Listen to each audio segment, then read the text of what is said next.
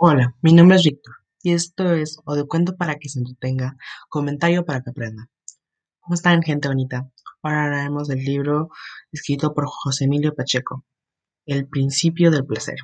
Bueno, comencemos.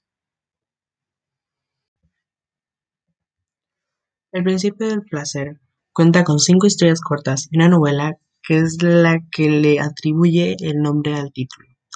En las mismas se narra la vida de un adolescente en pleno descubrimiento de lo que es el amor y con ello su sexualidad. Al mismo tiempo se encuentra con la corrupción que se propaga por México y el mundo en general.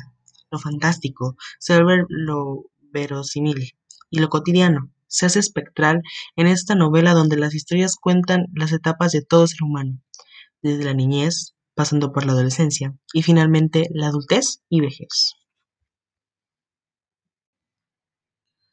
Hablaremos ahora sobre José Emilio Pacheco.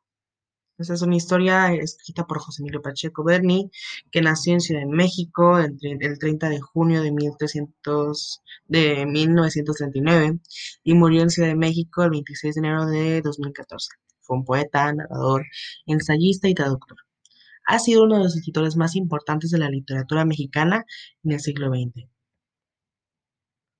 Estudió en la Universidad Nacional Autónoma de México, donde inició sus actividades literarias en revistas, estudiantiles. Colaboró en el suplemento Ramas Nuevas de la revista Estaciones y fue jefe de redacción del suplemento México en la Cultura. Fue profesor en universidades de México, Estados Unidos, Canadá e Inglaterra. Su obra poética, caracterizada por la depuración extrema de elementos ornamentales, destaca por su compromiso social con su país.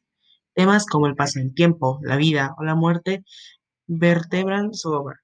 De su poesía destacan los elementos de la noche, No me preguntes cómo pasa el tiempo, Los trabajos del mar, Miro la tierra y Ciudad de la memoria. Esta historia la encuentro interesante debido a que muy pocas novelas usan un personaje en varias historias independientes y con temas diferentes. Además de que el escritor lo encontró, el escritor lo encontró muy interesante, ya que cada historia retrata una etapa de la vida que se supone representa y lo hace muy bien a mi punto de vista. Bueno, y eso ha sido todo por hoy. Espero que les haya gustado mi punto de vista acerca de esta historia y de lo que se trata. Eh, recalco que esta historia me parece muy intrigante debido a pues su complejidad eh, tanto a la hora de, leerla como a la hora de volver a pensar en esa historia debido a que te, te pone a pensar mucho en las etapas de la vida y cómo va avanzando. Y en lo personal apenas llevo con dos creo.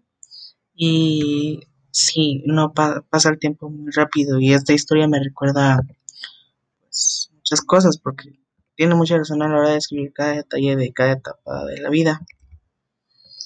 Pues, hasta luego, espero verlos y espero volverlos a ver pronto. Por cierto, se me olvidó decir algún dato importante o curioso de José Emilio Pacheco.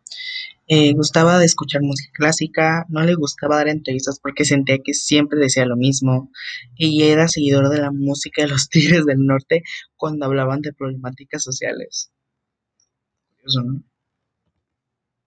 Solo una cosita más, este, Emilio Pacheco, además de gran poeta, amigo entrañable y generoso. Colegas y amigos como Eduardo Lizalde, Vicente Leñero, Elena Poniatowska, creo que así se pronuncia, Silvia Molina y Hernán, y Hernán Lara Zavala. Se refieren así a Pacheco, quien también destacaron su obstinación en busca de la perfección, es decir, era un perfeccionista. No, no, Tendría que hacerlo para escribir historias, poemas, obras tan interesantes e importantes en la cultura latinoamericana y cómo se desarrollaban, que tienen un desarrollo muy importante y gratificante a la hora de leer.